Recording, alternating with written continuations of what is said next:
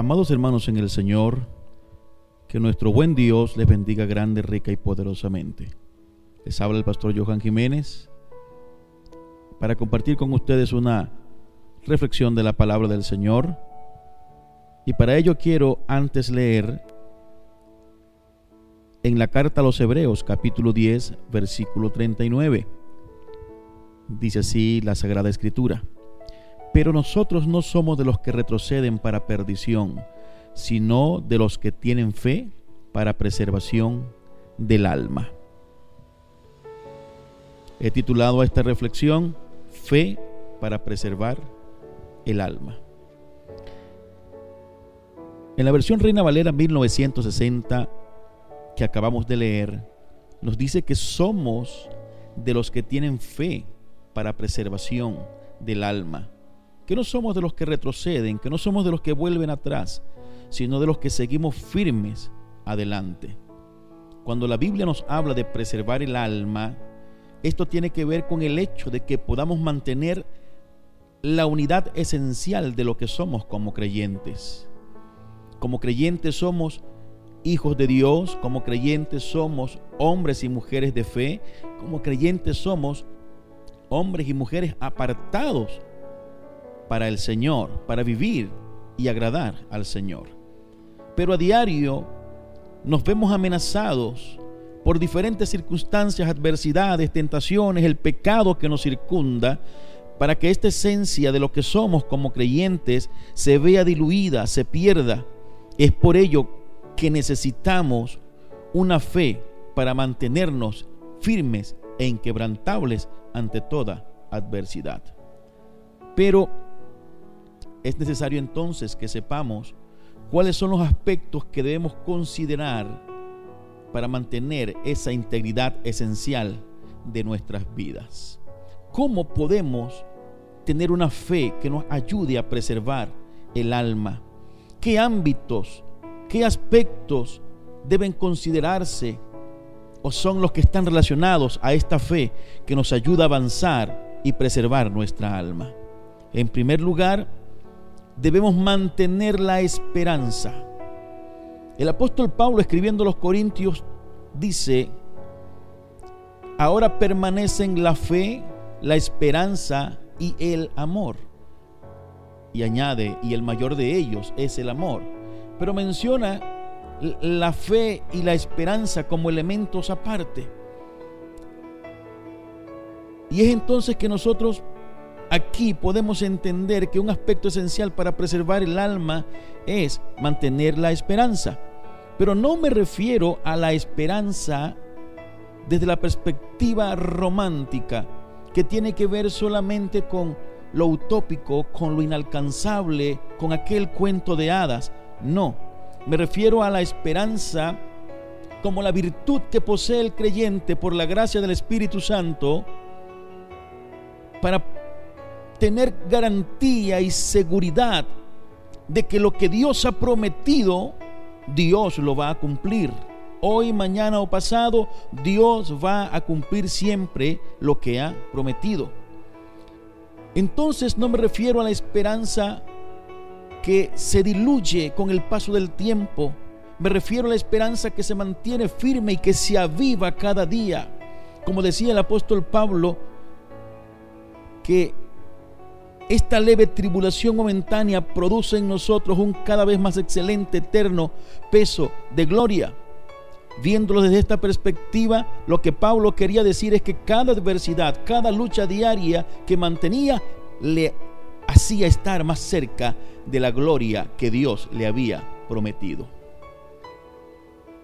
No me refiero entonces a la esperanza romántica de lo utópico, de de, las cosas imposibles, no, sino me refiero a las cosas que realmente podemos creer y que damos por ciertas vendrán a nuestras vidas.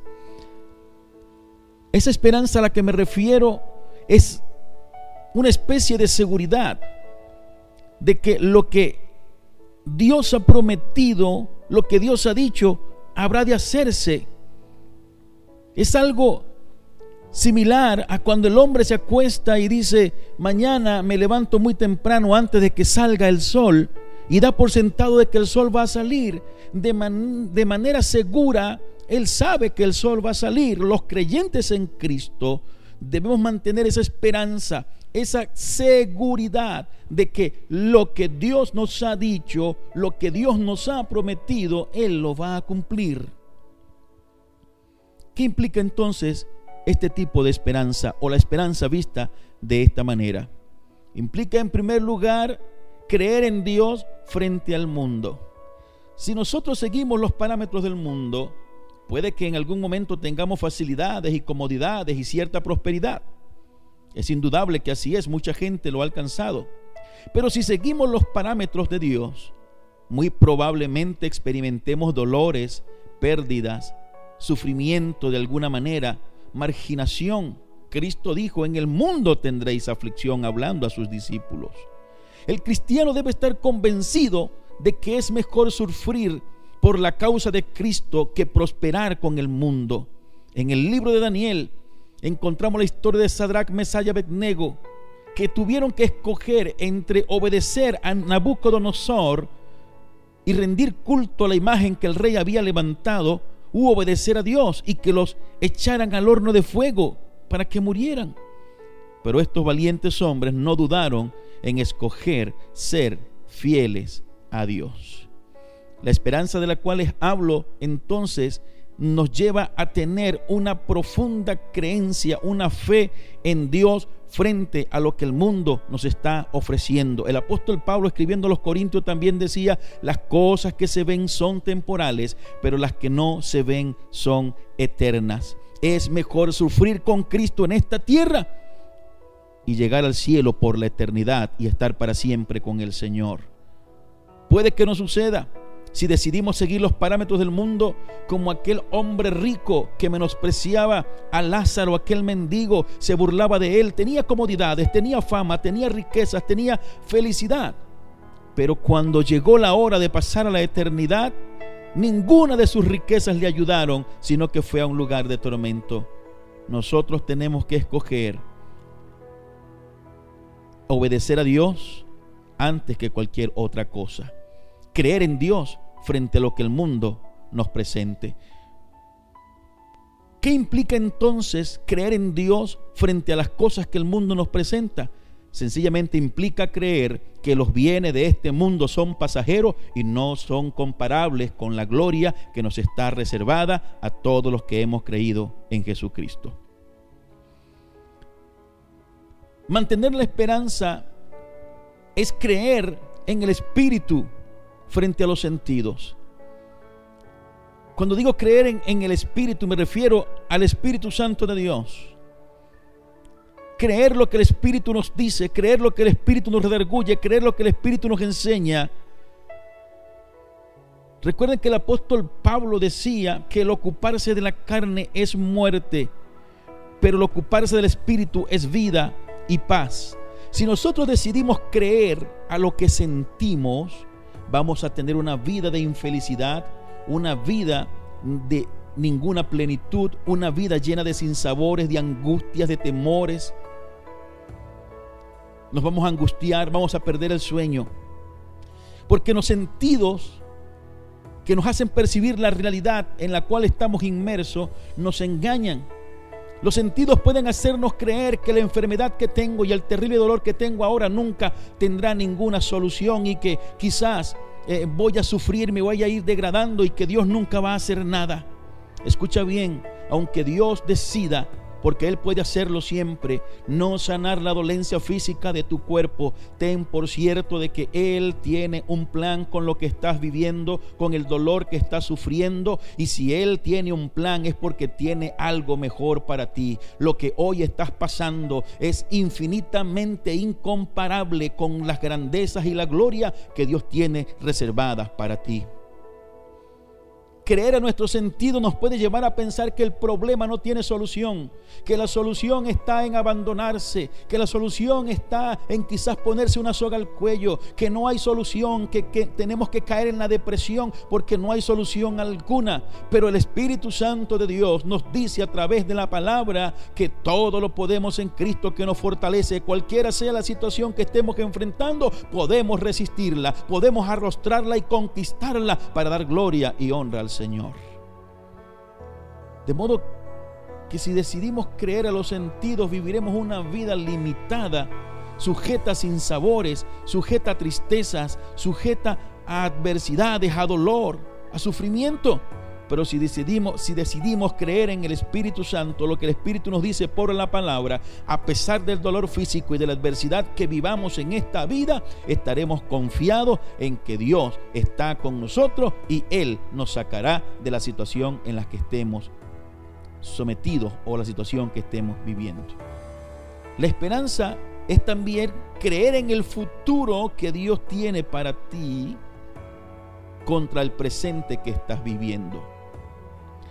Mucha gente quizás esté ahora desanimada, quizás esté ahora desesperada, quizás esté ahora totalmente desesperanzada porque ve que la realidad presente es terrible.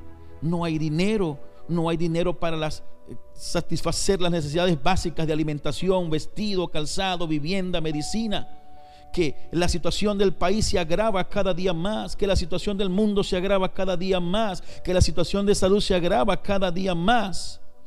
Así que quizás estés pensando que tu realidad presente nunca va a cambiar, nunca va a ser transformada. No, Estás pensando quizás que tu futuro es incierto, no sabes qué va a pasar mañana y la incertidumbre de, de ese futuro te produce angustia. Pero quiero decirte ahora que el cristiano que guarda, que guarda en esperanza, que guarda la palabra de Dios, debe tener como certeza que el futuro no es incierto. Tu futuro no es incierto. Quizás tú no lo conozcas, es muy diferente. Tu futuro está en las manos de Dios. Tu vida está en las manos de Dios. Dios está contigo y Dios tiene un plan contigo. Aunque no entiendas, aunque no sepas qué te depara el futuro, ten la certeza y la seguridad de que el futuro para ti traerá cosas buenas, cosas mejores, porque Dios lo ha planificado para ti y Dios tiene para ti solo pensamiento de bien y no de mal,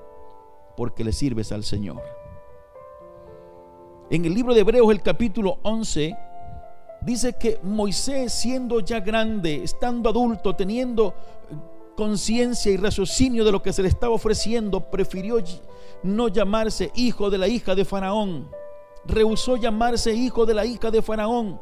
Esto implicaba ser el próximo faraón de Egipto. Esto implicaba ser el próximo faraón del mayor imperio para ese entonces conocido. Y Moisés lo rechazó. ¿Por qué? Dice la Biblia en ese mismo capítulo, porque tenía puesto los ojos en el galardón, se sostuvo como viendo al invisible. Moisés no puso su mirada en las cosas terrenas, en lo grandioso, en lo fastuoso, en lo maravilloso del dinero, de la fama, de la riqueza que le ofrecía el cargo que se le estaba dando. No puso su mirada allí, no, sino que puso la mirada en algo mayor, en el galardón que Dios le ofrecía. Se sostuvo, dice la escritura, como viendo al invisible en este tiempo de crisis, en este tiempo de dificultad, en las dificultades de tu vida, en las enfermedades que estás atravesando, en los problemas que estás atravesando. Amado hermano en el Señor, sostente en fe, como viendo al Dios que está contigo, ese Dios que pelea tus batallas, ese Dios que va delante de ti, ese Dios que ha derramado su gloria sobre ti. El que guarda en esperanza se somete a la disciplina ¿Por qué? Porque está claro cuál es la meta y alcanzar esa meta le inspira. Cuando pensamos en los corredores, los que practican el atletismo, cuando ellos están en la, en la salida y se les da la voz para que comiencen a correr, ellos ponen su mirada en la meta. Están viendo a la meta, no están viendo al que viene detrás, no están viendo al que va pasando, al que va de lado, ellos están viendo la meta y mueven sus brazos y sus piernas y dan el todo por el todo porque tienen puesto sus ojos en la meta. Han tenido un riguroso entrenamiento, se han eximido de muchas cosas, se han sacrificado, han dedicado tiempo solo para unos segundos en una carrera de 100 metros. ¿Por qué? Hacen tantos sacrificios? ¿Por qué se someten a una rigurosa y estricta disciplina? Porque tienen sus ojos puestos en la meta y llegar a cruzar esa meta en primer lugar les inspira. Así es el creyente que tiene seguridad absoluta de que lo que Dios le ha prometido viene para él y que debe por ende en esta tierra sacrificarse, hacer esfuerzo, contando con la ayuda y el poder del Espíritu Santo para soportar cualquier adversidad en esta tierra, porque tenemos un grande galardón en el cielo, una recompensa eterna que Dios ha preparado para nosotros y eso es mucho mayor y más grande que cualquier honra, que cualquier gloria, que cualquier riqueza o fama en esta tierra si hemos de recibir la corona máxima, la cual dice Pablo, nos dará el Señor juez justo a todos los que amamos su, venida, si vamos a recibir esa máxima presea, ese máximo galardón, entonces debemos en esta tierra dar lo máximo para poder ser dignos de alcanzar ese galardón. Para poder decir que tenemos fe, que nos ayudará a preservar el alma, debemos también mantener la entereza. Y es importante que entendamos que la entereza es la capacidad de poder afrontar las dificultades, los problemas de una manera serena. Hay creyentes que en medio de la dificultad se desesperan, que en medio de la crisis, que en medio del dolor comienzan inclusive a renegar de Dios y a dudar de lo que Dios ha hecho por ellos y a dudar del plan de Dios para ellos. No, la fe te ayuda a mantener y a tener entereza en medio de la dificultad. Es incongruente totalmente pensar que un creyente diga tener fe ante la dificultad que está viviendo y entonces esté desesperado y diga yo no puedo dormir, no puedo comer, ya se me quitó el apetito porque estoy pensando y pensando y pensando en el problema que tengo, no le veo solución, no le veo salida. Eso no es entereza, por ende no hay fe. Pero si tienes fe que te ayuda a preservar el alma, entonces mantendrás la entereza. Vendrán los problemas, vendrán las dificultades, vendrán las adversidades, pero tú tendrás, con la ayuda del Espíritu Santo de Dios, la capacidad para mantenerte sereno y tranquilo ante la adversidad. En una oportunidad, los discípulos navegaban y se desató una terrible tormenta. El Señor dormía, no porque era flojo, no porque estaba indiferente ante la terrible situación que estaban viviendo los discípulos, no porque no valorara y apreciara el esfuerzo que estaban haciendo para mantener la barca a, eh, a, flote. No, el Señor tenía la suficiente entereza en su humanidad como para saber que Dios estaba con él y que no iban a perecer. Ese tipo de fe la necesitamos. Y les llamó la atención a los discípulos acerca de su fe. La entereza nos lleva a mantenernos firmes y constantes. El apóstol Pablo decía a los Corintios en la primera carta, el capítulo 15, versículo 58, estad firmes y constantes, creciendo en la obra del Señor siempre. Estad firmes y constantes. Alguien sin entereza no tiene constancia. La gente que no tiene entereza son descritos como aquellos que dice Santiago, como la onda del mar que va y viene, no enfrentan con serenidad las cosas. Un día los vemos deprimidos, otro día más deprimidos, al siguiente día andan desesperados, cuando tienen una dificultad se sienten derrotados, cuando viene la adversidad sienten que Dios ya no está y desean más que nada que Dios responda inmediatamente, no tienen la interesa para enfrentar día a día la adversidad, arrostrarla y conquistarla y dar gloria al Señor por una vida de fe y de confianza a Dios. No la tienen hay que tener la suficiente entereza para soportar las dificultades de esta vida. Muchas veces se nos hace fácil, comenzar un camino. A veces en la vida, por alguna circunstancia, un negocio te va bien, tienes momentos de buenas rachas. Cuando corremos, a veces los atletas experimentamos una fuerza que no sabíamos de dónde sale, que no sabemos de dónde sale, pero sentimos que al correr lo estamos haciendo bien. Pero cuando se prolonga la carrera, es muy difícil remontar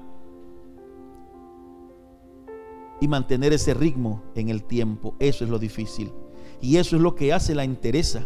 Te da tal confianza, tal fortaleza y serenidad que te permite no tener momentos de buenas rachas, no, te permite arrostrar las dificultades que se te presenten en tus proyectos, en tu negocio, en el matrimonio, en la vida, en, el trabajo, en lo que quieras alcanzar, te permite arrostrar las dificultades, remontar inclusive la cima y mantener el ritmo aún, en el tiempo.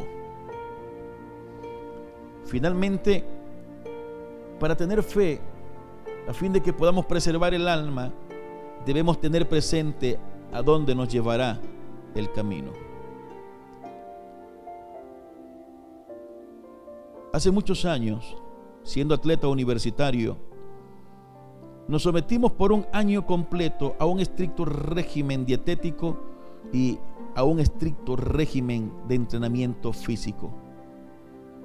Largas horas de entrenamiento físico tuvimos que padecer. Y lo hacíamos con gusto, un grupo, porque en aquella oportunidad se nos había dicho que había una abierta posibilidad de participar en los Juegos Olímpicos de Sydney 2000. Así que cada que íbamos al entrenamiento y se ponía fuerte y éramos exigidos a nivel físico más allá de nuestras fuerzas y queríamos abandonar, que casi no soportábamos las exigencias de los entrenadores, entonces pensábamos que ese entrenamiento podía llevarnos a representar a nuestra nación en una competencia olímpica que sería el mayor honor de cualquier atleta que represente su país en una competición de esta naturaleza. Lo que quiero hacer significar con esto es que cuando uno tiene claro a dónde lo llevará el camino que está transitando, no importa si el camino tiene terribles rocas que debemos atravesar y pasarles por encima. Si tiene espinas y quitarlas con un palo o a veces espinarse con ella. Pero ese es el camino. Y si ese es el camino, cuán duro esté, tenemos que transitarlo porque ese es el camino que nos llevará a donde queremos o a donde Dios quiere que lleguemos. Tenemos que mantenernos fiel a Dios porque esto garantiza que Dios nos saque de la situación angustiosa del presente.